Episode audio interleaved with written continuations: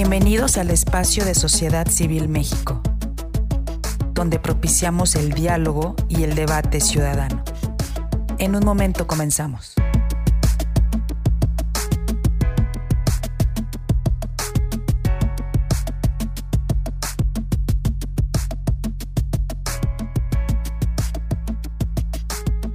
Buenas tardes a todos y si me lo permiten, doy yo la bienvenida a este space y me tomo el atrevimiento como representante femenina de este espacio, porque todos somos sociedad civil, pero hoy estamos abiertos a las voces de las mujeres. Son las voces femeninas que queremos escuchar en este marco del Día Internacional de la Mujer. Sé que hay hombres que están pidiendo el micrófono, ténganos paciencia, ya llegará el momento Ahorita le vamos a dar un poquito de prioridad a las mujeres. Y Analú, por favor, confírmanos si ya puedes escuchar, ya puedes usar tu micrófono. Hola, hola, hola, ¿me Listo, listo.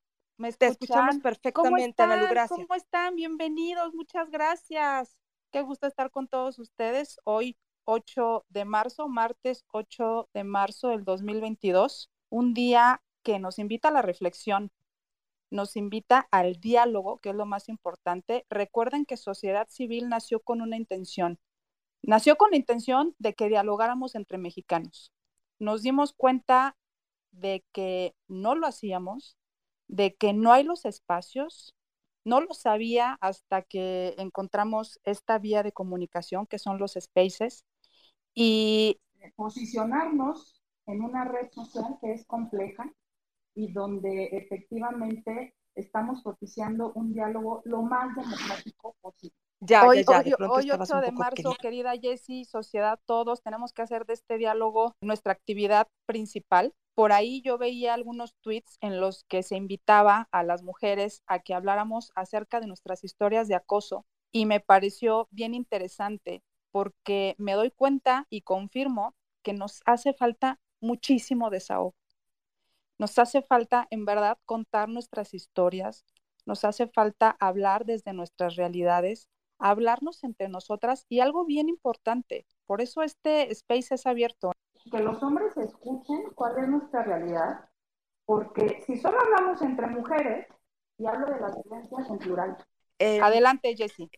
Es con este ejercicio conversacional que construimos. Sociedad civil se trata de esto, de unirnos como sociedad, de organizarnos y de construir el México que queremos.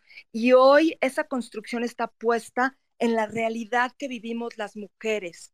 El micrófono está abierto para todos, para todas. Los hombres, claro que pueden participar. Yo aquí, antes de empezar a ceder micrófonos, quiero hacer una consideración técnica y, otra eh, más conceptual. La consideración técnica es que por experiencia sabemos que cuando hay muchos speakers, empezamos a tener problemas técnicos, no vemos a los que piden micrófono, etcétera. Entonces, por esta razón, nos conviene limitar el número de hablantes. Les pedimos que si ya hablan, hablaron y no quieren volver a participar eh, de inmediato por eh, tema logístico, para agilizar todo esto, se bajen, por favor.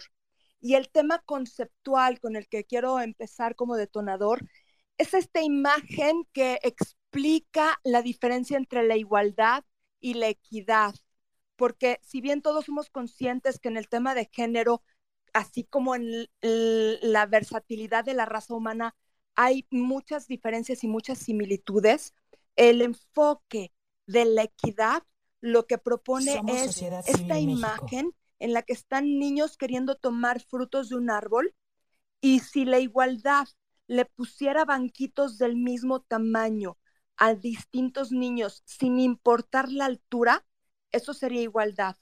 Pero la equidad busca que todos tengamos las mismas oportunidades y entonces le pone a cada niño un banco de la altura que necesite para que todos tengan la misma altura y lleguen a alcanzar los mismos frutos. Entonces, con esta imagen y esta idea de equidad, le paso el micrófono a, a y quien quiera participar, por favor, levante las manos. Tenemos solicitudes, ténganos paciencia para ir gestionando conforme se bajen micrófonos, asignamos nuevos micrófonos por, por cuestiones técnicas. Gracias. Adelante, Anelu. No, les pido que confirmen si ya me escucho bien porque tuve problemas con el micrófono. ¿Ya me escucho bien ahora sí? Ahora sí, de pronto te escuchábamos quedito, estás sí, perfecto. Sí, caray. Entonces el micrófono. Disculpen, entre otras, entre otras cosas soy mamá. Así es que este, pues ando, ando haciendo un poco de todo. Soy abogada, soy consultora, soy mamá, soy sociedad civil, soy activista digital. Así es que este, dividir todas esas tareas y quedar bien en todos lados es complicado. Es un esfuerzo bien grande. Les agradezco su comprensión y perdón si hace rato no me escuché bien. Estoy, estoy haciendo todo lo posible por tener mejor conexión. Muchas gracias, gracias Jesse, gracias sociedad por abrir este espacio. La verdad es que nosotros queremos hablar en términos de equidad, efectivamente, esa igualdad sustantiva que desde hace muchos años se está buscando y que propicia que todos tengamos un piso parejo.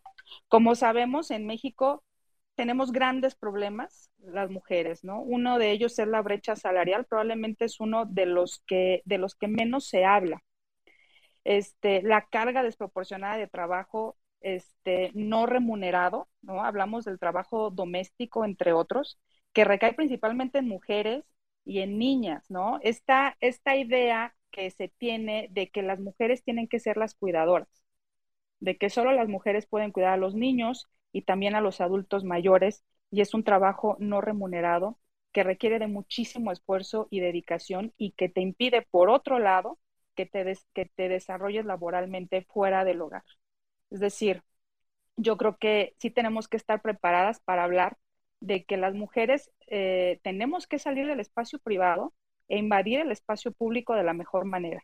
Y si lo hacemos muy preparadas este, y entendiendo nuestro valor y todo lo que podemos aportar a la sociedad, creo que esa, ese apoderamiento del espacio público va a ser mucho mejor. Así es que bueno, pues eh, este es un conversatorio ciudadano en el que les pedimos, en primer lugar, que por favor lo hagan suyo y que lo compartan. Que compartan a través de un tweet que están en este space, porque todos somos parte de esta comunidad, invitando a más usuarios de la red para que se unan a este conversatorio. Si tienen por ahí alguna experta en temas relacionados con políticas públicas, eh, con, con violencia, con cuestiones que ustedes saben que en este momento pueden aportar mucho a esta conversación, por favor invítenlas, etiquétenlas, invítenlos, etiquétenlos. Creo que es importante que todos estemos aquí. Y bueno, pues agradezco a Sociedad Civil haber abierto este espacio y vamos a ir pasando los micrófonos porque creo que es importante que comencemos a escucharnos entre todas. Este, tenemos aquí, eh, Jessy, tú llevas ahí por ahí, por ahí el apunte del orden. Es correcto, si mis, em, si mis ojos y mis cálculos no fallan, asigno el micrófono a mi Aurora, después de ella va Jaime. Adelante, Aurora. Eh, hola, muy buenas tardes. Eh, agradezco infinitamente estar aquí. Les mando un abrazo fraterno a todas las mujeres y también a todos los hombres, porque todos estamos en esto. Em, vamos a empezar a, bueno, quiero empezar con eh, este día especial, empezar a romper el, romper el turrón. Soy mamá, eh, soy esposa, soy trabajadora, eh, bueno, soy muchas cosas, pero al, al final soy mujer, que eso es lo que importa. Soy mujer, sea lo que sea y haga lo que haga, soy simplemente una mujer que ya hubiera yo querido que en mi época hubiera estos space, hubiera estos mecanismos de expresión, porque bueno, voy a romper el turrón, vamos a empezar con lo primero. El hablar, el expresar las situaciones que vivimos como mujeres, hoy es un poco más fácil que antes. Y el que no hubiera estos espacios de apertura nos generó a las mujeres un abismo que lo venimos cargando y que tratamos de no transmitirlo a nuestros hijos. Yo fui abusada desde los seis años. Em, desgraciadamente mi, mi familia no estaba preparada yo lo dije y nadie hizo nada, lo taparon y tuve que lidiar con eso toda mi vida. No había en ese entonces también tanto psicólogo y tanta terapia como la hay ahora, aunque no se tenga la capacidad de, ir por ella, pero tampoco la había. Y tuve que lidiar con eso y, y, también callarme, porque así era la función, ¿no? Así era la situación. Pero sí, sí tuve algo bien claro en la vida, que cuando tuve hijos, hice lo humanamente posible para que no les pasara lo mismo. Y, eso lo venimos cargando como mujeres, bueno, en lo personal, yo lo cargué durante muchísimos años y fue bastante complicado porque cuando tuve hijos, en el ambiente laboral que tenía uno que trabajar, el soltarlos en las escuelas, el soltarlos a lo mejor con alguien que los cuidara o en la misma casa, era, miren, nada más de recordarlo se me enchina la piel. Pero bueno, hice lo humanamente posible sin tanta terapia, sin tanta apertura como la hay hoy. Y a pesar de que hoy tanta, hay, tanta apertura y que hay tanta capacidad eh, que no la había antes, todavía nos falta muchísimo, porque mm, todavía hay mucho tabú, todavía hay mucho machismo, todavía hay muchas eh, estigmas, todavía hay muchos prejuicios que hay que seguir rompiendo poco a poco, porque todavía tenemos un abismo eh, brutal. Em, pero la, la principal alternativa que tenemos para romper esos abismos es empezar a hablar, empezar a levantar la voz, empezar a decir lo que está pasando, empezar a hacerlo evidente. Antes estaba completamente oscuro y hoy empieza a haber una lucecita. Todavía nos falta mucho, pero todavía hay la oportunidad de que haya una lucecita. Entonces, eh, es bien importante hacer estos espacios que antes no había y que hoy hay para que las mujeres nos animemos a hablarlo, a decirlo, a, a, expresarlo, hacerlo evidente tanto a nuestras familias como a nuestros vecinos, amigos, etcétera. No es nada de pena. Antes era súper penoso hablar de estas cosas y hoy se está haciendo, o sea, lo que me refiero es que vamos avanzando. Y este avance es gracias a la sociedad, no a los gobiernos. Los gobiernos, desgraciadamente, lo único que han hecho es maximizar todo este problema. Me, me da mucha pena decirlo, pero es la verdad. No ha habido, y no quiero entrar en política, pero desgraciadamente vamos para atrás como el cangrejo, ¿no? Eh, pero bueno, no nos vamos a quejar hoy. Eh, hoy es un día de lucha, hoy es un día de seguir adelante, de aperturarnos, de abrirnos. Y mi aportación es esa. Las mujeres somos, híjole, la base de una familia. Somos la base de muchas cosas, pero también tenemos que entender como feministas que tenemos que incluir a los hombres porque no los podemos hacer a un lado. Somos un conjunto en la sociedad que tenemos que incluirnos todos, porque si entramos en los, en, los, en los polos, vamos a causar problemas. Entonces, mi aportación hoy es fuerza, avance, voy a romper, bueno, rompí el turrón porque es lo primero que tenemos que hacer, hablarlo, decirlo y expresarlo. Quiero dejar libre el micrófono porque segurito que habrá muchas personas y muchas mujeres que tendrán que expresarse y que este es los, el mejor espacio que hay. Agradezco mucho, Ana Lucía, te vi ayer en el programa que tuviste con a quien cambiando, no me acuerdo cómo se llama, pero... La ecuación. Esa, cambiar la ecuación, pues justamente tenemos que cambiar la ecuación y el hablarlo, decirlo y expresarlo y abrir estos canales es justamente eso, cambiar la ecuación, porque estábamos calladas, aplastadas, sin la oportunidad de hablar y decir, y sobre todo sentir pena por lo que nos estaba pasando o lo, por lo que vivimos, se me enchina la piel de en verdad, pero es un avance enorme. Le agradezco mucho, Ana Lucía, todo el esfuerzo que estás haciendo, lo agradezco, y a la sociedad civil y a todos los que están participando, porque esto es un ejercicio que va a tener frutos, segurito. Entonces les agradezco, dejo el micrófono porque no me quiero extender para todos los demás que quieran hablar y pues bueno, fuerza, lucha y adelante todos y todas.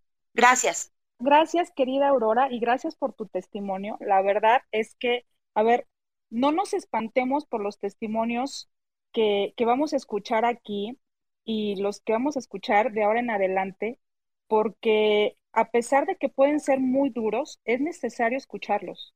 O sea, es verdaderamente importante que visibilicemos la violencia. Antes, si ustedes recordarán, en las casas, cuando había por ahí alguna tía violentada o incluso pues, algún familiar más cercano como nuestras madres, qué sé yo, se guardaba silencio porque daba vergüenza. Somos Sociedad Civil México. Y llegabas de repente a la reunión de la abuela con las tías y todas estaban comentando en voz baja porque no querían que los demás escucharan, porque la violencia provoca vergüenza, la, la violencia es humillante, pero la violencia tiene que hablarse. Y mientras más lo hablemos y lo visibilicemos y hagamos redes de apoyo, será mejor ese testimonio que dio nuestra querida amiga que estuvo hace un momento con nosotros, eh, requirió de mucho valor para que lo contara. Así es que la felicito y muchas gracias por tenernos la confianza en este espacio para hablar este, pues desde el corazón y desde tus experiencias. Gracias de verdad. Y bueno, según el orden que aquí eh, mi querida Jess, este, pues este, sigue pues Jaime. Jaime, adelante. Gracias, buenas, buenas tardes, sociedad. Jessica, Ana Lucía. De verdad que estos espacios son únicos, aprende uno muchísimo y sí, uno como hombre aprende. Perdón por romper la dinámica de, de mujeres, pero también los hombres tenemos que hablar, ¿no? Tenemos que dejar de ser ciegos. El presidente les tuvo miedo, hoy le tuvo miedo a las mujeres, tanto así que mandó a poner vallas. El presidente sabe que las cosas no están bien y vaya que es evidente. Diez mujeres asesinadas eh, este, por hora en el país, creo que es el resultado, es el resultado lamentable la inefectividad de las autoridades de todos los estados en encubrir a los feminicidios y minimizarlos como si la mujer no tuviera voto, como si no tuviera voz. Yo como hombre soy consciente del respeto que se les debe de tener. Considero eh, que es muy lamentable que se siga escondiendo los casos de feminicidios como los vivimos aquí en Chihuahua. Yo soy de Ciudad Juárez, Chihuahua, la ciudad más violenta del país, perdón, pero así es. Ciudad Juárez se ha caracterizado, si alguien les puede hablar de feminicidios, soy yo. Eh, viviendo en la frontera más violenta de Ciudad Juárez y dándonos cuenta de la realidad que tenemos a diario. Hay muchos casos que les puedo platicar, pero no sería justo realmente porque yo no, yo no estuve ahí. Lo que deben de poner en alto en la voz son las mujeres, no, no uno como hombre. Pero sí les voy a platicar las injusticias que se viven a diario en contra de las mujeres. Sí voy a alzar la voz porque tengo madre, tengo esposa, tengo hijas, y yo no quiero que sean parte de la estadística eh, tan lamentable que tenemos en nuestro país. Entender los movimientos feministas nos ayudan a entender la sociedad, nos ayudan a entender el real problema en que se encuentra el país. Y la solución, y la solución básicamente será es muy lamentable, hasta me dan ganas de llorar realmente porque yo tengo otro testimonio, me cuesta un poco sacarlo, pero a final de cuentas me da, me da esa impotencia que sienten ustedes, mujeres, créanmelo, es, es muy doloroso saber de hijas, de mi hermana, mi hermana fue asesinada, mi hermana fue asesinada y realmente no se hizo justicia. Más de 10 años de asesinatos y la Fiscalía de la Mujer no ha hecho absolutamente nada. Todos tenemos testimonios, estamos aquí es porque tenemos testimonios realmente. Y entender la situación, no entender la situación como hombres nos hace, nos hace cómplices. Ya, ya no puedo hablar. Jaime, muchas gracias por tu testimonio. Es muy valioso que visibilicemos todos estos casos, por duro que sea. El compartir es un primer paso de este ejercicio conversacional y por ahí cambiamos el mundo. Quiero referirme un poquito a Jaime, que ya abandonó el micrófono. Jaime, en verdad te mando un fuerte abrazo. Ojalá puedas regresar al micrófono, solicítalo. Este, sé que sé que en este momento te inundaron las emociones. A mí también se me cortó la voz de lo que tú estabas platicando, pero qué en verdad, qué fortaleza la tuya, la de tu familia. Gracias por dar tu testimonio. Ojalá puedas regresar para que sigamos conversando sobre lo que sucede en Ciudad Juárez. Y espero que muchas mujeres de diferentes puntos del país se unan a esta conversación para que hablemos acerca de lo que sucede en sus ciudades, en sus comunidades, en sus entidades federativas, cómo ven el avance en cada una de ellas. Y bueno, pues sabemos que estamos en un país donde la violencia se vive todos los días y a veces también la violencia relacionada con el crimen organizado se lleva a las mujeres y, es una realidad muy dura y muy triste. Pero bueno, queremos seguir escuchándolas. ¿Sí, Jessy? Ya regresó Jaime. Jaime, no sé si quieras continuar hablando. Gracias, discúlpenme, se me cortó la voz porque la gente no entiende qué es ser una víctima. Mi hermana salió de un bar Salió a la medianoche de un bar con unas amigas, este, pidieron un Uber y, y realmente ya no volvió. El Uber se desapareció junto con ella y el siguiente día la encontramos muerta, ¿no? Mi hermana tiene más de seis años que falleció. Discúlpeme, se me corta un poquito la voz, no es algo fácil. Aquí externarlo en redes sociales no, no es. Yo he estado muy reservado ante ese tema, pero claro que entiendo este día, claro que las comprendo. A mí como hermano, soy su hermano y me duele muchísimo. No tienen una idea de lo que es tener un, un, un, familiar asesinado de una manera injusta, ya no le hacía daño a nadie. Ella tenía, acabamos de terminar la carrera juntos, ella fue egresada de medicina, yo soy egresado de medicina veterinaria. Y, y claro que le duele, mis padres verlos llorando sin alguna oportunidad de volver a ver a su hija. Es, es, lamentable. Y este día todo el mundo se burla de ustedes, de las feministas, de que destruyen cosas. Claro que vamos a destruir todo. Por un familiar, ¿qué no vas a hacer? Díganme ustedes, ustedes que están aquí en el foro, ¿qué no harían por una hija, por un hermano, por una hermana? No es un desconocido, es alguien que vivió en su casa, es alguien que está con ustedes, su familia. Jaime, ¿cómo se llamaba tu hermana?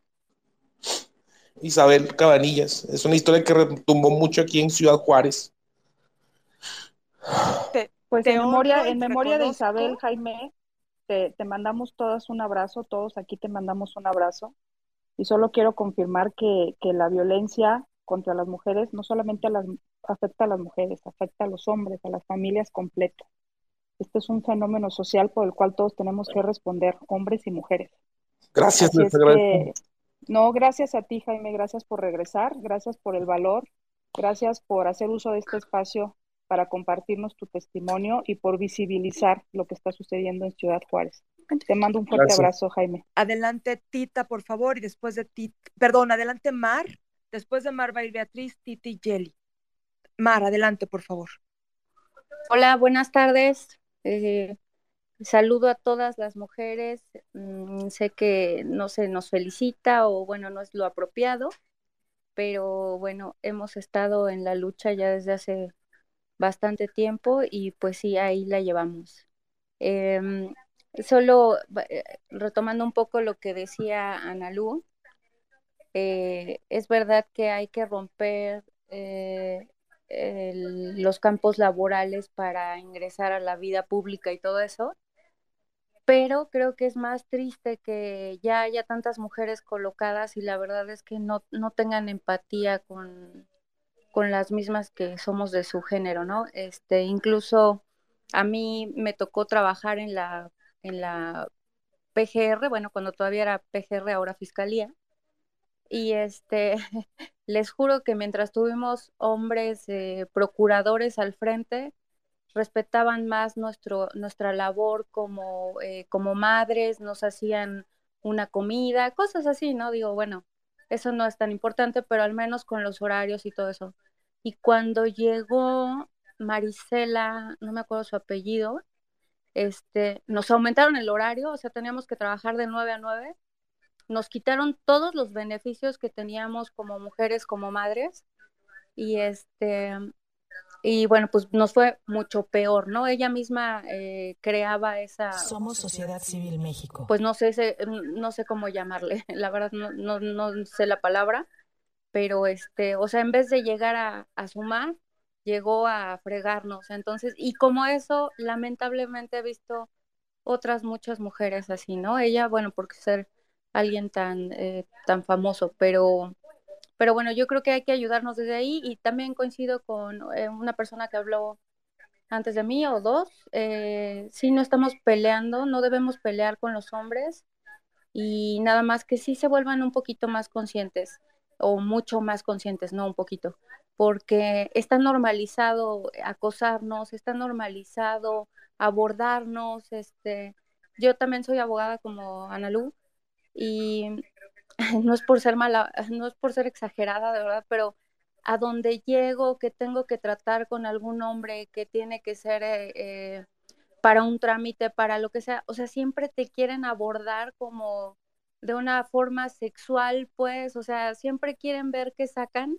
Si tú les hablas, si les hablas bien o les pides algún favor o, y no me refiero a favor fuera de, eh, de su labor, ¿no? O sea, pero no puedes ser un poco amable, no puedes preguntarles nada, o sea, todo lo quieren intercambiar como para ver si salen contigo, si aceptas este que te estén, no sé si creen que es muy agradable estarte diciendo que, ah, o sea, sí, un halago es bonito, pero ya cuando insisten, pues ya, este, no es bonito, pues, no sé si lo ven a, a los hombres, por supuesto, pero no lo es. Cuando una mujer también tiene interés, pues uno, uno también reacciona.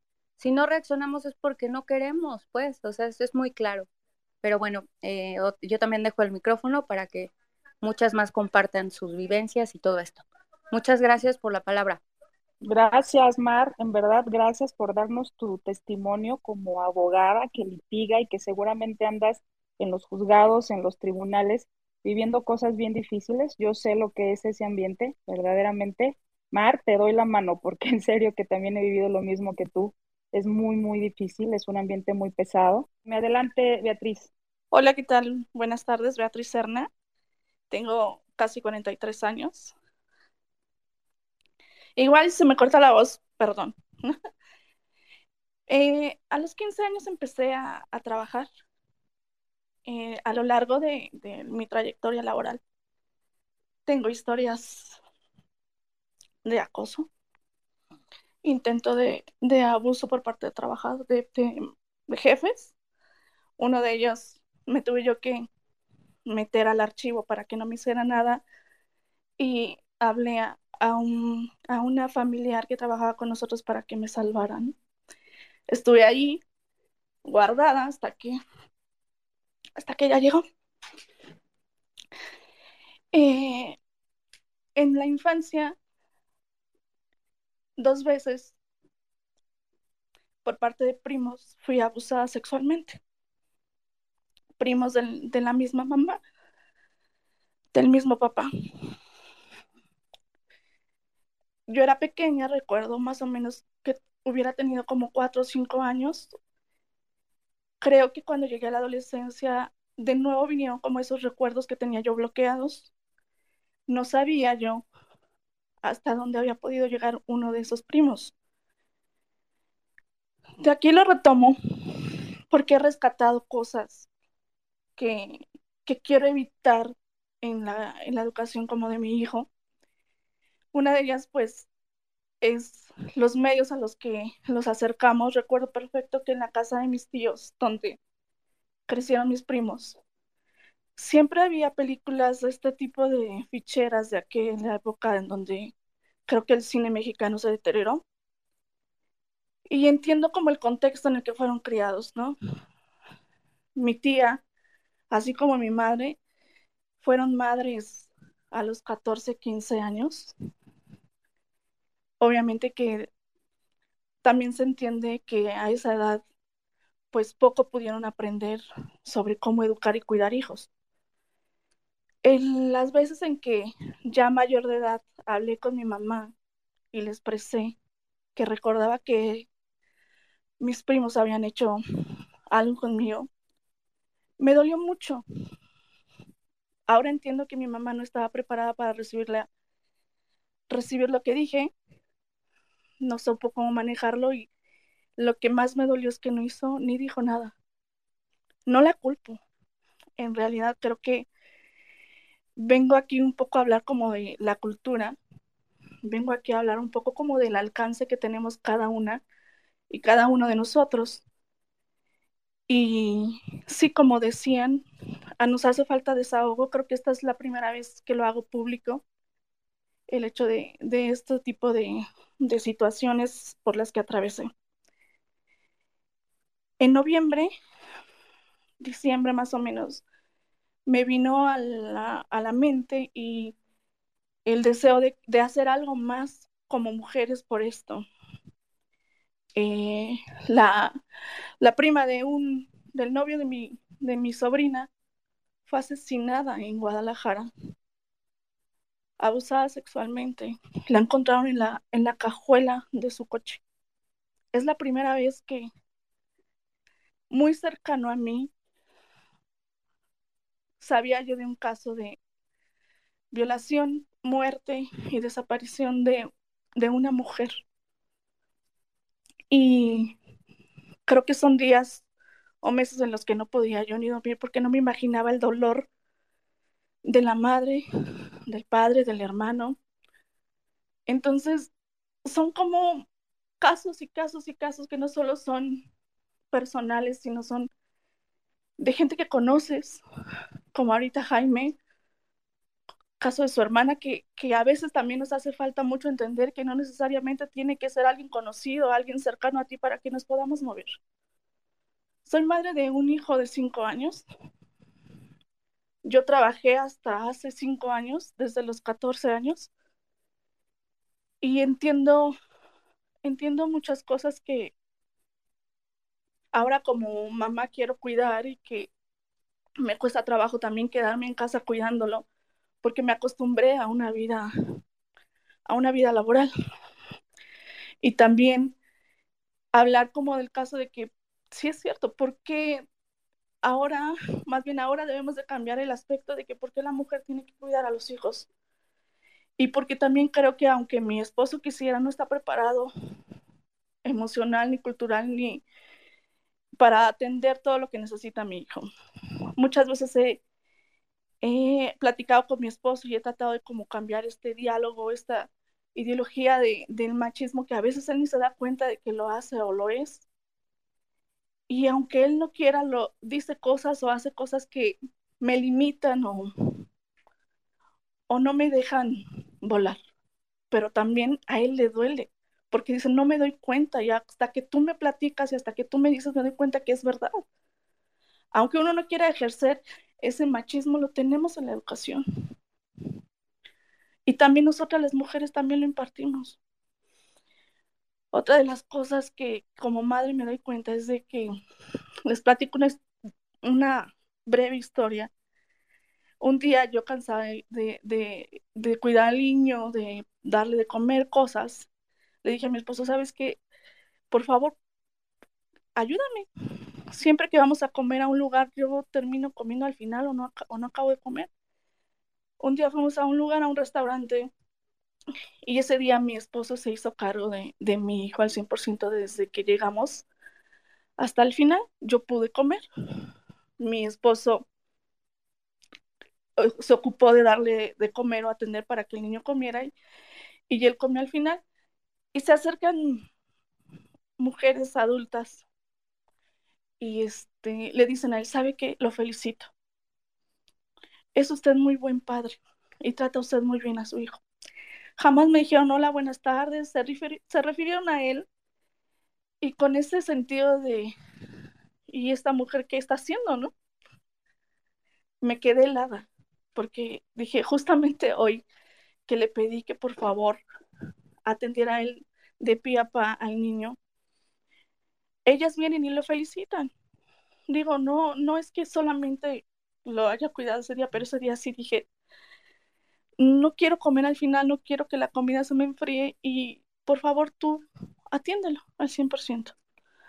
Entonces vuelvo a retomar que el machismo no solo son parte de, parte de ellos, retomo también el punto cultural de que les acercamos a, a nuestros hijos e hijas a que vean a través de los medios.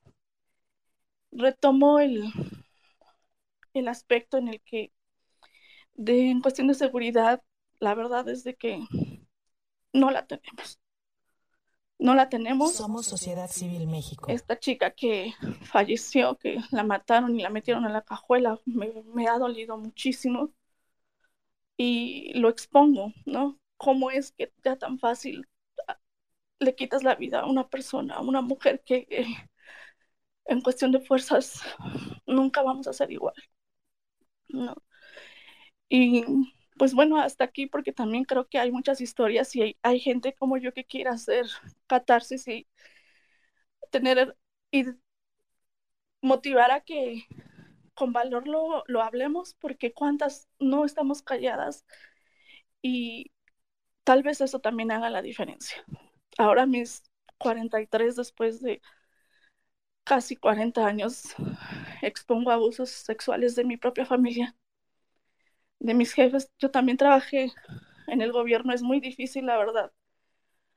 Sí, la mayoría de los jefes, si no, si no accedes a muchas cosas, no hay posibilidades de nada o te cierran puertas o algo, ¿no? También acusé a alguien de acoso sexual y jamás me hicieron caso y encima de no hacerme caso, me pusieron en la, misma área que la persona que una vez levantó mi, mi suéter para ver cómo venía vestida. Entonces, digo, hay muchos casos. Agradezco que me hayan abierto el micrófono y un abrazo a todas las que a través de la historia han sufrido abusos. Abrazo a todos los hombres que quieren hacer algo diferente y que también a ellos les duele eh, ejercer el machismo. Abrazo a todas las madres que han sido madres jóvenes y no han sabido cuidar a sus hijos. Gracias a todos. Gracias. Un abrazo, Beatriz. Gracias por tu testimonio y efectivamente hay muchos pasos. Estoy segura de que esa niña, esa pequeña niña que fuiste tú, necesitaba que un adulto alzara la voz. Y hoy tú fuiste la adulta que protegió a esa niña y que está poniendo su granito de arena para que cambiemos al mundo, para que no le pase a ninguna niña más, a ninguna mujer más. Gracias, Beatriz. Gracias a ustedes. Gracias, Beatriz. Gracias de corazón. Yo nada más quiero abonar algo, algo muy pequeño, porque en los testimonios que hemos escuchado de las mujeres que, que han hablado hasta este momento, me queda claro algo. Muchas vivimos una realidad que no queremos reproducir y creo que ese es un paso importante. Lo que vivimos en nuestras infancias, yo por ahí relataba las situaciones de acoso que yo viví también de niña. Por supuesto que hago todo lo posible por proteger a mi hija. Y no, no acuso a mi mamá de, descuido y de muchas cosas que en este momento me pudieran enfrascar en, en una situación emocional de la que probablemente no voy a salir si le doy demasiadas vueltas Simplemente trato de ponerle orden y trato de que no se reproduzca esa misma historia. Tener eh, cuidados extremos con mi hija. Y, eso, bueno, me alienta el hecho de que de generación en generación vayamos eh, dándonos cuenta de eso y de que a pesar de que no recibimos apoyo cuando éramos niñas, sí seamos quienes lo demos con nuestras, con nuestras niñas. Así es que, bueno, aplaudo eso, Beatriz. Si me permiten, una cosa más es a mí me costó mucho trabajo aprender a decir no, aprender a decir basta o hasta aquí, aprender a poner límites. Creo que mucho tiempo fui una persona dependiente y sumisa. Y eso también lo retomo porque la educación que a veces ejercemos como madres o padres es una educación en la que no, bueno, yo intento cambiarlo como una educación respetuosa, en donde le doy lugar y escucho a mi hijo aunque tenga cinco años. Trato de no ejercer el castigo, trato de, de hacer muchas cosas que creo que le van a dar a él seguridad para poder decir no, porque eso nos hace falta muchísimo. Es como un punto extra en el que quiero que igual y a lo mejor y se abre un espacio tal para hablar sobre la educación, tanto en casa como educación pública para, para nosotros para todos. Muchas gracias. Abrazo a todas y a todos. Un abrazo, Beatriz. Gracias a ti por tu testimonio. Vamos a seguir pasando el micrófono. Tita, adelante. Hola, buenas tardes. Qué gusto estar con ustedes. Bueno, yo eh, quiero hablar por mujeres que no pueden, no pueden alzar la voz. Eh, soy diseñadora gráfica y decidí de repente dar un, un vuelco a mi vida y ayudar a artesanas mexicanas en diferentes partes de, la República. A lo largo de estos más de 10 años he visto cantidad de cosas espantosas de los hombres que minimizan a sus mujeres y que hasta las golpean. Pude hacer con los Mazaguas una, una red de producción muy, muy interesante y em, en el momento en que los hombres vieron que las mujeres eran las que más me aportaban, porque las mujeres somos muy buenas para el detalle, somos muy buenas, muy, muy, el, el trabajo es muy fino, ¿no? Entonces, yo me di cuenta que si bien los artesanos, los que, los que fundían para este, la plata y hacían las cadenas o los, o, los hilos o X, eh, eran ellos, ellas podían agregarle el toque final. En el momento en que yo empecé a tener contacto con ellas, de repente me hablaban y me decían, ya no puedo, es que tengo la, la mano lastimada. Pues, ¿cómo que te lastimaste? Sí, no te voy a poder terminar la pieza porque, porque me lastimó, o porque me, me caí, o porque. Y yo vi que eran como que demasiados los, los incidentes. Me fui eh, a, verlos. Este lugar es un lugar chiquitito que está en Plateros, está muy cerca de este, de este lugar de los pristas, ¿cómo se llama? Bueno, no importa, allá en el Estado de México. El caso es que fui a verlos y me encontré, se me, me abordaron varios eh, de los, digo, de los artesanos que yo conocía y me corrieron a, este, no a golpes, pero sí me abucharon, me dijeron de cosas, fue muy desagradable y ellas resultaba que por su machismo y por sus celos las empezaron a golpear. Fui a, a Toluca a, pues a demandar, ¿no? Y me mandaron, como dicen vulgarmente, por las cocas.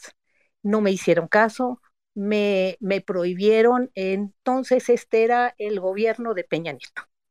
Tuvimos algunos unos problemas muy serios y yo me tuve que alejar porque entre más me metía, más las golpeaban. Total de que ya decidí dejar a un lado la, ni modo, dejaron de, de tener dinero, porque realmente sí estábamos armando un muy buen grupo.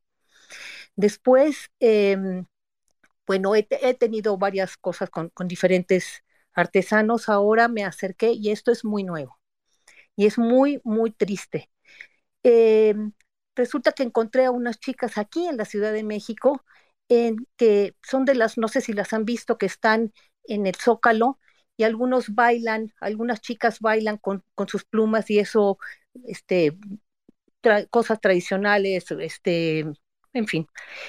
Y unas de ellas, conocí a cuatro de ellas eh, que trabajan muy bien la Shakira. Me acerqué a ellas para ver si querían trabajar conmigo, hacer algunas cosas con plumas, vaya, un poco para diversificar un poco el, este, el estilo que había tenido hasta ahorita. Y algunas me dijeron, ¿sabes qué? Pues es que nosotros estamos, vendemos afuera del metro. Metro Isabela Católica, sí, Isabela Católica. Bueno, de repente, una vez me, me habla, esto tiene, esto fue en diciembre del año pasado me habla una de ellas y me dice, ¿sabes qué? Nos vamos a tener que ver en algún otro lado porque no te puedo ver. Resulta que estas muchachas las han estado moviendo, las han estado quitando. Yo entiendo que a lo mejor quieren poner en orden, a lo mejor ya no quieren tanta gente este, de trabajo que, que, este, que vendan en, dentro de las instalaciones del metro o afuera, pero resulta que estas muchachas las están matando. Primero las desaparecen y después las matan. Yo no sé, de verdad estoy así como muy desolada, no sé, ahorita una de ellas, está, Marisela se fue a la, a, la, mm, está, en está ahorita en, en, el centro, en la marcha. Y este, yo por cuestiones de trabajo ya no pude ir, pero somos sociedad civil México. No sé qué hacer, no sé qué hacer con, este para ayudarlas, porque las desaparecen. Esto es real, tengo los nombres, de repente eh, las movieron, de repente aparecían carteles, fulanita de tal, ¿dónde estás? Todas estas chicas de, las que les hablo, que son, que, que, que tienen este, artesanías con plumas o con ese tipo de bisutería, con Shakira y eso, a muchas las han desaparecido y no tienen el poder para ir a, reclamar. Yo sinceramente eh, quiero abogar por ellas. No me quiero lanzar como me lancé en, el Estado de México, porque la verdad nada más recibí muchas groserías. Afortunadamente, pues yo tengo apoyo de, gente que me, que, es que me, ayudó en su momento y, ya no me metí en más líos y me dijeron que mejor abandonara y, no pude hacer nada por las más aguas, pero en este caso sí quisiera hacerlas porque a ellas sí las están matando, entonces, este, no sé, sí les quería contar porque me tiene realmente muy, muy triste, muy, atada de manos, no sé, no sé qué hacer. La verdad no sé cómo ayudarlas. Muchas gracias. Gracias, Tita. Gracias por hablar por ellas y la verdad es que siempre tratamos de aprovechar los espacios en, en, en todos los sentidos. Si en este espacio hay alguien que nos pueda ayudar para atender este caso que está relatando Tita, si hay un medio de comunicación, un comunicador, un periodista que quiera visibilizar esta historia que está contando Tita, o hay alguien de alguna organización que nos pueda ayudar para darle soporte a Tita y a estas mujeres indígenas que están trabajando y que están desapareciendo y que por supuesto nadie reclama eh, dónde están y, y Tita es quien está visibilizando esa historia, por favor apóyennos, que este space sirva justamente para dar apoyo a algunas de las situaciones que aquí se están mencionando. Si alguien lo, tiene alguna solución, quiere contar esa historia, es un medio de comunicación que lo quiere hacer público, por favor mándenos un mensaje vía mensaje directo o a Tita para que veamos qué se puede hacer al respecto. Gracias. Muchas gracias, muchas gracias. No, gracias a ti. Gracias por ser la voz de esas mujeres. Gracias, Tita. Buenas tardes. Eh, Buenas tardes. de Jelly, Kelly, no sé cómo se pronuncia, y teníamos por aquí a Vanessa Bauche, ya no la veo. Será no la veo, ojalá regrese. Ojalá regrese. por favor, este, inviten a Vanessa para que regrese. La verdad es que tenemos aquí un orden con, con, con las intervenciones y sí queremos ser muy respetuosos, pero ojalá tenga la paciencia y tenga el tiempo para regresar con nosotros. Sé que ella es una activista muy relevante y no solamente está en el mundo del espectáculo, es una activista, así es que ojalá pueda regresar. Y bueno, eh, Jelly, Gelly, Heli. ¿Es para mí, Heli Sainz? Sí, Heli, adelante. Bien, buenas tardes. Mire, yo soy de Jalisco, yo tengo 22 años dedicándome a hacer una campaña personal para la prevención, detección y denuncia del abuso y maltrato al menor, sobre todo la violencia y abuso sexual a niñas. Y algo que les quería compartir, que yo de experiencia en 22 años, donde me di cuenta en el 100% de mis conferencias, donde yo hablaba acerca de casos de abuso sexual infantil, encontré que el 100% de mis conferencias había padres y madres que habían sido abusados de niñas. Estoy diciendo que yo empecé mi campaña en el 2001. Y algo que yo he notado y noté en, en, en, el estado de Jalisco, que íbamos aventajando con la información de prevención de abuso y maltrato, fue cuando en el 2009 hubo unas reformas horribles en el Código Penal del Estado de Jalisco, donde convirtieron a este estado en un paraíso para pedófilos. Es cuando hablamos acerca de la violencia sobre la mujer, yo he notado, porque he vivido atentados contra mi vida. Una vez un camión sin placa me sacó del periférico y otra vez me cortaron las mangueras de, de mi auto. Y quienes intentaron matarme por denunciar los casos de abuso de niños fueron las madres de los niños es horrible, pero lo tengo que decir, el 80% del abuso sexual infantil son solapados por las mamás. He encontrado de todo, de todo. Yo creo que nos tenemos que poner el saco a las mujeres, porque yo he entregado mi vida, mi vida, a defender a los niños.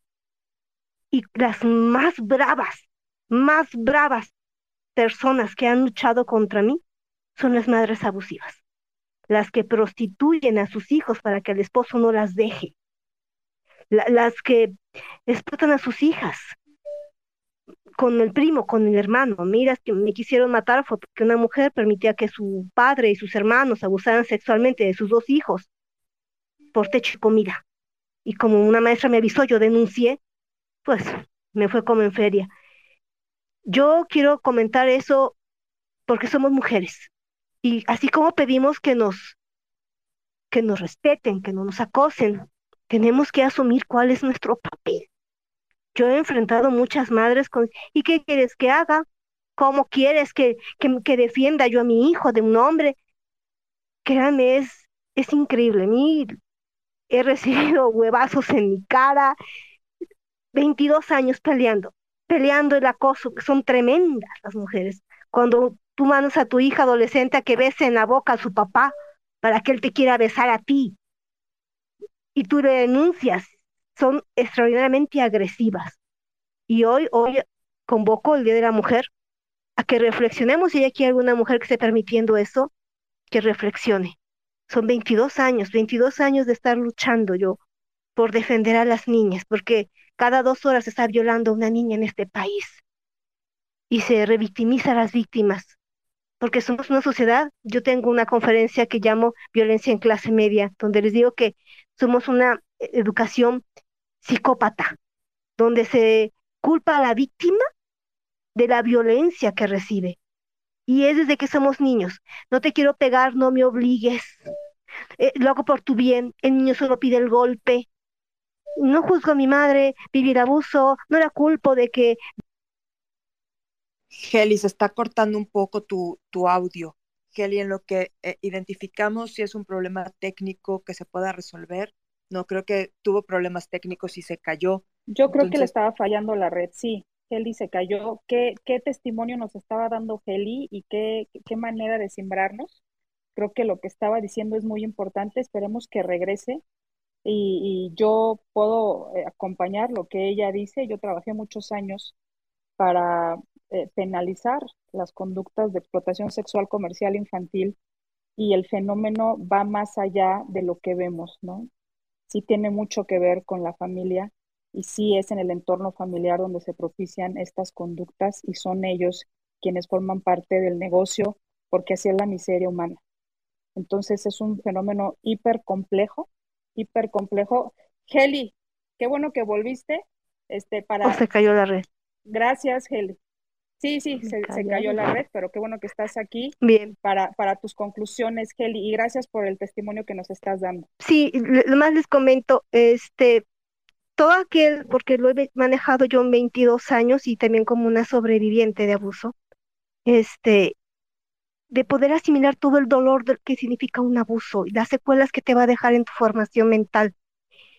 Y tendemos a, a, a justificar al victimario a justificar al que no cumplió con su papel, a las que han vivido, y si aquí me están oyendo mujeres, yo sé que me están oyendo, que han vivido algún abuso sexual y que su madre o su padre voltearon para otro lado, no son malas hijas ni malas personas por decirle, padre, tú te madre, tú tenías la responsabilidad y no cumpliste. Se van a sentir muy liberadas y va a ser parte de su salud mental, porque no pueden vivir con miedo de que les pase a sus hijos si no entienden el por qué se permitió lo que vivieron. Yo tengo una frase en mis conferencias, cuando uno encuentra el por qué, los cómo vienen solitos. Es todo. Que pasen buenas tardes. Buenas tardes, Heli, muchas gracias. Gracias por este testimonio y bueno, ojalá que podamos tener acceso a tus conferencias y a ese contenido que tú generas, porque creo que es de muchísimo valor. No hay tantas activistas hablando del tema de, de abuso sexual o de explotación sexual. Es sumamente espinoso y doloroso. Así es que creo que a quienes lo están haciendo hay que darle su lugar, su valor y hay que seguirlas para visibilizar este tema. Felicidades, Heli, mis respetos por la labor que estás haciendo. Elvira, adelante, te escuchamos. Hola, ¿cómo están? Buena tarde. Hola, Jess, Ana, Sosi, todos y todas. Pues bueno, em, en mi caso, nunca, bueno, que yo... Somos Sociedad Civil México. Tenga memoria, no he sufrido violencia de género como tal. Ya sabes, o sea, el sí, el chiflidito, la mirada lasciva de repente, pero nada fuera de que me, que me simbrara. Entonces, después de oír estos testimonios, hijo, sí me siento afortunada. Y bueno, pues les quiero platicar que, que en mi caso, mi papá era militar. Entonces estaba muy acostumbrado a, hacer las cosas también por él, por él mismo.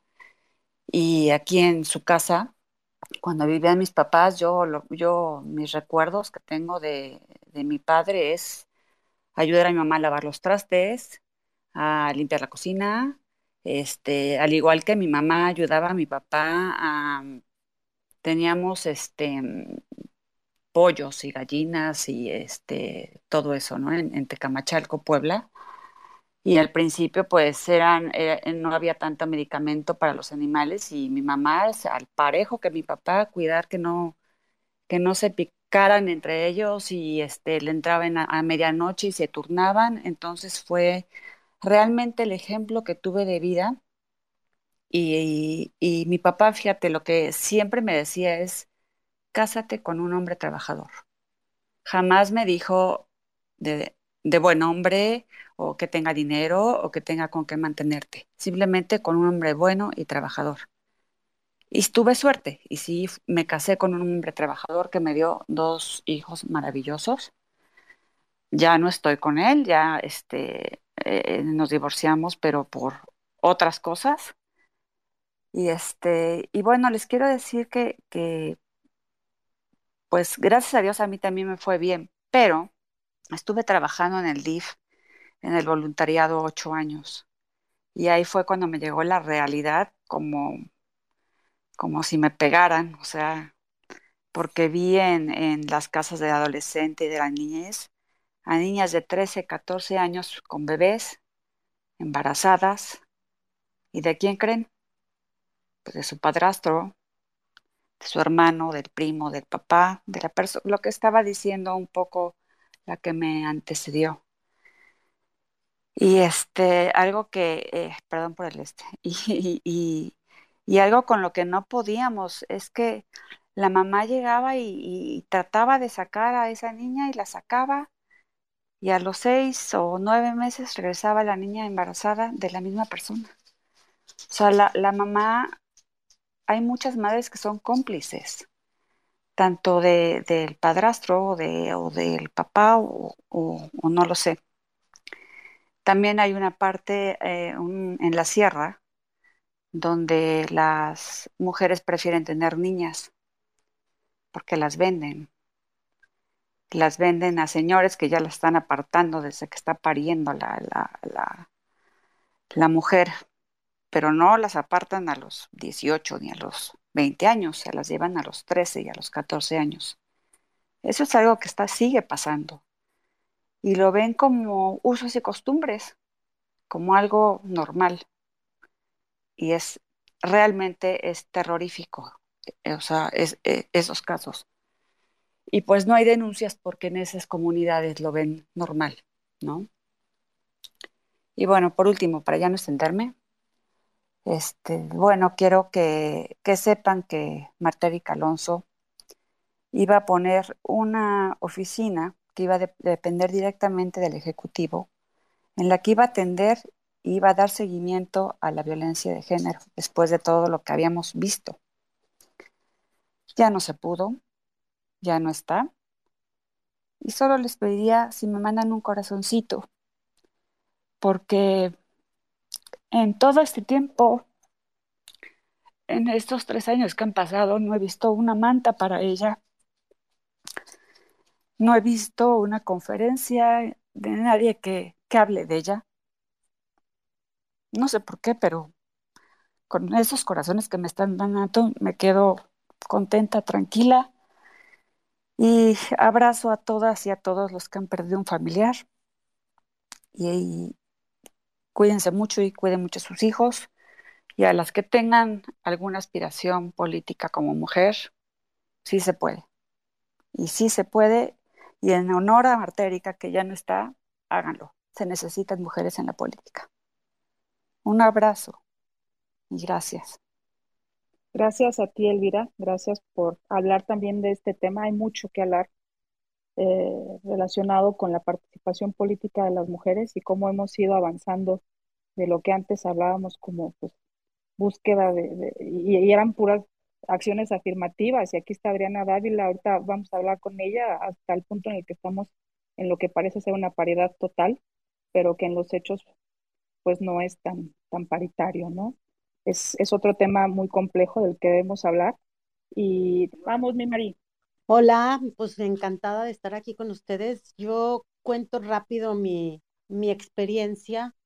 Yo quedé viuda muy joven con tres hijas mujeres ya se podrán imaginar todo lo que me ha tocado sortear, desde hombres que se pararon a decirme que me iban a hacer el favor, así como, como si yo tuviera una gran necesidad de algo que ellos suponían que yo necesitaba, y también porque pues mis hijas necesitaban protección, o sea, orgullosamente les digo que soy soltera, tengo tres hijas, ya las dos mayores casadas, profesionistas, las tres, la, la más chica también ya es profesionista, pero todas las tres hijas que tengo y yo misma hemos sufrido en alguna ocasión acoso laboral. Qué cosa tan asquerosa. Hemos sufrido el recibir una menor paga aun cuando hemos sido excelentes en lo que hacemos. Cuando han sido mis hijas, y, y, no hablo por mí porque no me voy a poner porras para mí misma, pero mis hijas han sido alumnas de excelencia y son profesionistas de excelencia y han recibido acoso. Es impresionante que vas y pones una denuncia y como dicen aquí, acabas de víctima, acabas por decir, más vale que no. Con ellas yo sí las, apoya, las he apoyado, actuamos varias veces por, por cosas así, en la universidad con ellas, cuando las acosaron, cuando cosas así. Ya en la cuestión laboral ya ha sido mucho más delicado y no ha sido tan fácil. Las apoyo emocionalmente, pero ya no podemos no se han podido ejercer acciones de la misma manera porque inclusive las mismas empresas no quisieron ejercerla con todas las pruebas que había, pero gracias a Dios quedó en simple acoso, no hubo un abuso físico, no hubo nada más, pero no ha sido fácil y este día, este día para mí es, es conmemorativo y de, y de poder hacer conciencia del valor que tenemos como mujeres, que tenemos que sabernos valiosas y dar ese valor a las demás que están en el mismo camino que nosotras. No estamos ni más arriba ni más abajo, estamos en el mismo camino todas. Y desde nuestra trinchera, ya sea un trabajo, ya sea la casa, ya sea un negocio, una profesión, la política, todas estamos en el mismo camino y merecemos y somos dignas y somos capaces y tenemos que tener el mismo, la misma remuneración económica que los hombres y con todo lo que todo cualquier ser humano se merece por el simple hecho de ser un ser humano. Respeto y sobre todo, como les digo, que nos respeten y el pago que sea exactamente igual. No es justo que por ser mujer te paguen menos. No es justo que en la entrevista de trabajo te pregunten si tienes novio y si piensas casarte y si piensas embarazarte con una fregada. Si lo pienso hacer, es mi negocio y a nadie más le importa. Es mi comentario. Quiero conmemorarlas a todas. No las felicito, las conmemoro, las admiro y creo que vamos a defender nuestro lugar a capa y espada. Gracias, Ana Lu. Gracias, Jessica. Gracias, sociedad. Gracias a ti, Mari. Muchísimas gracias por hablar. Otro tema más sobre la mesa, la desigualdad laboral. Así es que, híjole, Estamos aquí apuntando la diversidad de temas que nos atañen a las mujeres y que nos preocupan. El, laboral es uno de ellos y se habla poco. Así es que gracias por ponerlo sobre la mesa, querida Mari, y por tu testimonio a nombre tuyo y el de tus hijas, y qué bueno que la sigas defendiendo. Le damos la bienvenida a la güera supernova, que sabemos que siempre trae prisa porque tiene sus programas y tiene todas sus actividades. Güera, adelante, te damos el micrófono. Hola, hola a todas. La verdad es que qué gran día para honrarlas. La verdad es que estoy muy agradecida de estar en este espacio. Muchas gracias por sus corazoncitos. Este, pues nada más quería eh, platicarles que yo sí estoy, bueno, estuve muy metida en temas alrededor de las mujeres para impulsarlas, para darles una, una guía sobre todo en temas laborales, en temas de vida, en temas sociales.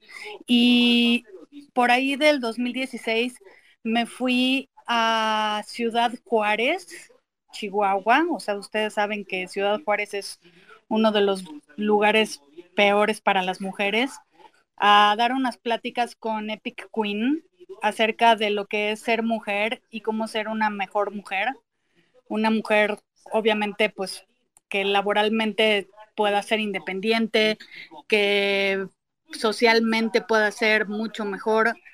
Y recuerdo mucho esa plática porque Somos Sociedad Civil México. la gente, o sea, en ese entonces yo trabajaba en TV Azteca y la gente me preguntaba, bueno, pero, o sea, TV Azteca qué, ¿no? Eh, pues obviamente minimizan a la mujer y todo lo demás. Y la verdad es que yo estoy muy orgullosa de lo que hice en su momento en TV Azteca porque realmente pude poner en un contexto de escucha de redes sociales que la gente minimizaba a Rocío Sánchez Azuara y todo su programa asqueroso pues, de antimujer y la sacaron de Tebasteca. Entonces, con eso fue con lo que me pude defender de cierto modo para decirles, no, a ver, o sea, yo soy una pro mujeres, ¿no? Este, primero que nada, estoy aquí para contarles cuál es mi hazaña como mujer. Sí he sido acosada, sí viviendo en Guadalajara, en la universidad, yo caminaba por una calle, este, iba rumbo a casa de unas amigas y un tipo se bajó de una camioneta y me quiso jalar a su camioneta. O sea, realmente a mí nadie me va a contar lo que es el acoso. Y todo este tipo de cosas a mí me sirvieron mucho para poder buscar empoderar a las mujeres en sus trabajos, en la sociedad, en, en en todo lo que vivimos, porque creo que nosotras somos muy importantes. Somos muy importantes para esta vida en sí.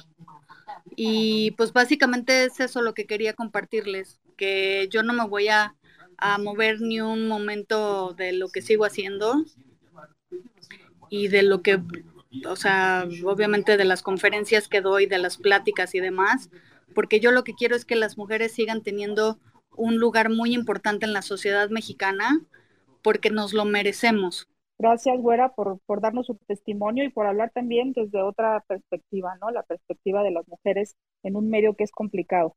Así es que, que son los medios de comunicación y sigue adelante con tu labor como bloguera y, y, dando a conocer todos estos temas. Muchas felicidades, gracias por estar el día de hoy con nosotros. Muchas gracias, Anita. No, con gusto. Un abrazo, un abrazo solidario y sigue con tu labor. Un abrazo a todas. Gracias. Y seguimos pasando el micrófono. Yogini, adelante. Gracias, gracias Ana Lucía, gracias Jessica, Sociedad, a todos. Gracias por invitarme a hablar de mi experiencia. Como mujer, bueno, yo soy Yogini Urbana, pero mi nombre es Gaby. Eh, si voy a contarles una anécdota personal es para decirles también mi nombre. Eh, como mujer he sufrido distintos tipos de violencia en la calle, en el hogar, en pareja, eh, laboral y de distinta índole. La que yo les puedo platicar es la laboral. ¿Por qué no platicar las demás? Y también es un punto muy importante. No todas las personas estamos preparadas para platicar lo que nos ha pasado. Y por eso es súper importante siempre creerle a la víctima, porque muchas veces tarda mucho tiempo en procesar lo que le ha pasado a lo largo de su vida. Yo sufrí eh, acoso laboral, trabajé nueve años para una empresa, una cadena de gimnasios muy importante aquí en México, una empresa que se jacta de ser de valores, eh, que incluso tiene líneas de ayuda, líneas de apoyo eh, de, de manera interna. Trabajé nueve años sin ningún problema, pero en el último año llegó un nuevo, un nuevo jefe. Este jefe acosó de distintas formas a otras mujeres, no fui la única, pero sí fui la primera que me defendí, o sea, le puse un límite. Eh, me acosó se sexualmente, ac acosó a otras compañeras sexualmente, y cuando yo pongo un límite, empecé a, durante, durante un año, de, eh, sufrí a intimidaciones, eh, sufrí esta cosa que le llaman mmm, como que te, como que te cercan, como que hacen que, que tus compañeros no te hablen. Eh, y fue muy, muy duro para mí porque si hay un sentimiento de a mí esto no me va a pasar, hay un, hubo un sentimiento encontrado porque yo amo mi profesión, amaba ese trabajo, eh, siempre disfruté trabajar ahí. Y en, cuando yo me atrevo yo fui reuniendo pruebas y cuando yo me atrevo a denunciarlo ante la ante el área de recursos humanos, la primera respuesta que obtuve fue que fueron a investigar. Su investigación fue que mandaron a una persona, a un hombre, compañero de él, este, digamos, entre jefes de, de, otro, de otra índole, y le empezaron a cuestionar a compañeros, a ciertos compañeros, o sea, no a los más neutrales, por así decirlo. Y al final, cuando me vuelven a mandar llamar, me dijeron, bueno, después de esta investigación, hemos concluido que él no te ha hecho nada, pero te ofrecemos un cambio de, lugar para que esté más lejos, obviamente, este, para, para que estés segura mientras seguimos investigando. Entonces, la verdad para mí fue una decepción total en ese momento porque no podía creerlo, no podía creerlo y yo denuncié, metí mi, en ese momento dije, no me van a apoyar, no me van a escuchar, esta empresa está solapando, ¿no? Haciendo compadrazgo y pues fui, me fui a la instancia legal inmediatamente. Y, oh sorpresa, pues me encuentro que metí mis papeles, busqué una abogada, o sea, busqué una mujer para que me apoyara. Y durante dos años no pasó absolutamente nada en la parte legal aquí en, en, la Ciudad de México. Entonces, cuando pasan dos años yo me agoto emocionalmente porque era muy pesado estar yendo a las citas, eh, ir al juzgado, pues era muy, muy, muy pesado. Entonces ya hubo un punto en el que yo dije, ya no puedo, ya no quiero. Cada que vengo es volver a revivir los juzgados, se siente un ambiente horrible. No, no, no, ya no quiero. Y terminé desistiendo de mi, de, de mi, de mi denuncia, terminé desistiendo de todo porque me agoté. Cuando yo trato de acercarme un poco hacia el feminismo, para mí fue buscar un poco de justicia interna. Yo hice un video denuncia sin dar nombres ni nada, de una forma de catarsis, y platico mi historia porque es la que puedo platicar para que, para que a lo mejor otras mujeres, unas sepan que no están solas, que sí pasa, que es bien triste que pasen empresas grandes que se supone que tienen otras ideologías eh, y que y mencionaba hace unas horas que me sentí sola. Yo les pido a las personas que si tienen a alguien, que si están viendo que, están lastimando a alguien, que están agrediendo a alguien, violentando, hablen, no, no los dejen solos. Yo no juzgo a, las, a mis compañeros porque, como decía, este, estás defendiendo también tu trabajo, tu, tu sustento de tu familia, pero sí te queda un, un sentido de abandono. Y traté, me, me tardé en reponerme, tomé terapia, obviamente, fue muy duro para mí quedarme sin trabajo, ya no quise regresar a ninguna empresa, me dediqué a emprender, pero no fue porque, ah, quiero ser emprendedora, la verdad es que fue porque ya no, ya no quería exponerme a tener un jefe. Y justo por eso menciono, las personas, cuando alguien te violenta, sí, ah, por un momento de una agresión física, de una agresión sexual, de una, en, en 10 minutos, en 5 minutos, te marca para toda tu vida. Sí quedé muy, eh, pues muy mal. Y todavía al día de hoy, no es que yo mm, diga, me, me sienta demasiado mal, pero me cuesta mucho trabajo en mis relaciones personales confiar sobre todo en los hombres porque ya estuve en varios puntos de vulnerabilidad y siempre siento como que no, sí soy buena amiga, sí los entiendo, pero no permito que se acerquen hasta cierto punto porque me da miedo volverme a exponer, porque al final esa fue la diferencia, el poder, el que es un jefe, el que tiene más fuerza que tú, el que te puede agredir físicamente. Entonces, creo y me es importante decir que es que escuchen a, a, la gente que le ha pasado algo a sus amigas, a sus hermanas, a, a sus parejas, y que les den un genuino acompañamiento y que y que a veces no porque alguien no diga lo que le pasó, no es que no pasó, a veces no te no te atreves. Revisar nuestras conductas lo mencionaba en la mañana, revisar nuestras conductas internas, tanto como yo como mujer trato de revisar lo que... Somos Sociedad Civil México. Porque también soy humano y me equivoco a veces. Este, y también yo les pido a los, a los hombres que me escuchan que revisen sus conductas. Y que si pueden apoyar, perdón, si pueden apoyar a, a, a una amiga, a una mujer, a una hermana, de verdad no duden, porque muchas veces nuestra, nuestro miedo físico de ser agredidas nos, nos frena y no sabemos actuar, perdón, y si nos sentimos acompañadas, puede ser más fácil. Y pues yo deseo que mi experiencia, perdón, este, le sirva a alguien. No está sola, no está sola y no es no. Muchas gracias. Gracias, gracias. Te abrazamos en verdad. Gracias por esta historia que nos relatas. Lo, hay algo muy fuerte en esto y es que tuviste que desistir en la lucha porque no encontrabas respuestas y porque se te cerraban las puertas. Y eso es muy fuerte, porque si eso lo sumas a las cifras de impunidad en nuestro país, pues ¿qué te puedo decir?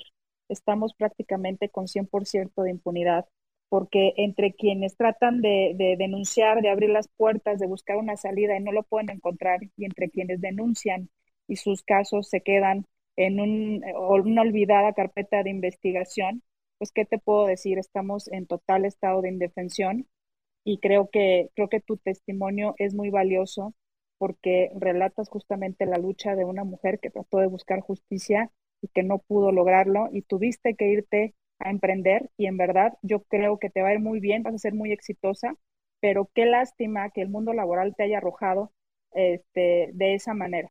Así es que bueno, Yogi, te abrazamos Gracias por tu testimonio, gracias por estar el día de hoy con nosotros. Y bueno, pues seguiremos escuchando más testimonios a más mujeres. Es turno de Bren. Bren de Tapia, adelante. Hola, buenas noches a todas. Yo quiero contar una, una anécdota personal también que tiene que ver con la impunidad. Hace 12 años, yo, eh, bueno, me, las, me lesionaron las costillas, me las rompieron. Llegué al MP y había dos mujeres ahí. Desde lejos me dijeron, eh, ¿qué quiere señora? Yo les comenté lo que me había pasado y les decía que quería saber qué, qué podía hacer. Y desde lejos me atendían eh, y me decían, pero ¿está usted segura, señora? Porque es su marido, piénselo. Y yo les contesté, bueno, pues sí es mi marido, pero no me importa si él me dañó, pues a mí por qué me va a molestar hacer lo contrario. Y nunca, jamás, nunca, nunca, lo único que hicieron fue convencerme de que no levantara la denuncia y me regresaron a mi casa con una, eh, ahí se me fue el nombre, eh, constancia de hechos. Me mandaron a revisar con la médico legista, que era mujer también, por cierto, y me dijo desde lejos también, parecía que, no tenían ganas de trabajar ese día. A ver, levántese la blusa, señora. Y me la levanté. Eh, me dijo, ah, no, no tiene moretón. No, eso no tarda más de 15 días en sanar. Y en su dictamen puso que mis lesiones no, no pasaban de 15 días, no tardaban más de 15 días. Yo hoy hice mención de la cantidad de años que tiene, es que yo ahora estoy sufriendo todavía las consecuencias o peores consecuencias de esa lesión que me tiene incapacitada hasta inclusive ya para trabajar porque mi cuerpo está completamente desviado hacia el costado donde las costillas están sumidas y tengo daño cervical y lumbar a consecuencia de eso. Eh, a mí no me venden esa, esa ideología de que las mujeres todas somos unidas y porque en mi caminar por la violencia que fue muchos años y que en realidad las mujeres que decidimos salir de la violencia nunca salimos de ella, es una lucha eterna de defenderse todos los días como las adicciones. Hoy no voy a permitir que me violenten. Este, hago mención de eso porque hoy por hoy mm, esas lesiones que según la médico legista no tardaban más de 15 días en sanar, me tienen prácticamente incapacitada para trabajar. Y a mí sí me gustaría que hubiera conciencia de que no podemos eh, pretender ser iguales cuando no lo somos. Ni siquiera entre mujeres lo somos. Y tenemos que aceptarlo que hay manzanas podridas. Y acabo de escuchar un testimonio bien lamentable de Heli, lo que comentaba, y es verdad, las mujeres se ponen bien bravas cuando las quieres ayudar, cuando quieres que te ayuden, inclusive para denunciar a las personas, a los hombres, el machismo y la violencia hacia las mujeres no tiene que venir precisamente de un hombre. Y el día que nos demos cuenta de eso y lo aceptemos y nos confrontemos como mujeres, ese día se va a acabar el maltrato hacia nosotras. Yo tengo un hijo varón y tengo dos niñas. Y lo único que he hecho es encargarme de que ellos se traten de manera equitativa, que sean iguales, que no haya un hijo que porque sea el mayor, ah, no, tú cuidas a tus hermanas, tú las mandas, tú les puedes pegar, tú les puedes gritar en la calle. Ahí empieza, ahí empieza. Y empieza cuando tú le dices a tu hija que no importa, que no existe nadie que pueda mm, juzgar su calidad moral o su moral inclusive, ni siquiera tú como madre para que no haya ese tipo de mujeres como al, que a las muchas que nos educan de que te tienes que quedar con ese hombre que, con el que perdiste la virginidad. Con que el hombre te tenga bien mantenida, con eso. A la mujer bien comida, bien vestida y bien servida, ¿no? Ese tipo de pensamientos. Eso de que llegas y vives en la casa de tu suegra y tu suegra, tu cuñada y toda la familia te molesta y tu marido no hace nada. Y eso es machismo y viene de las mujeres. Eso es prácticamente lo que yo quise decir a partir de esto que me sucedió, porque no fue la única mujer que me lastimó y que estuvo a cargo de mi seguridad muchas veces, como la orden de restricción que la, que la licenciada jamás, jamás ejecutó. Y bueno, eso es todo por mi parte. Espero les sirva a alguien este comentario. Muchas gracias por darme el espacio para hablar. Bren, muchas gracias. por tu testimonio. Te abrazamos. Tenemos muchas solicitudes. gracias. Y nada más rápido, Jessica, Brenda sí, habló de algo muy importante, es la doble victimización. Es la victimización que sufren las mujeres que después de haber sido víctimas de violencia, de algún tipo de violencia, llegan a las instancias correspondientes y son de nueva cuenta victimizadas por muchas causas, porque no les creen, porque las personas que están recibiendo sus declaraciones no están capacitadas, porque no están capacitadas para hacerlo con perspectiva de género, porque no saben cómo atenderlas, por, por, por un problema muy severo y muy profundo en nuestro sistema.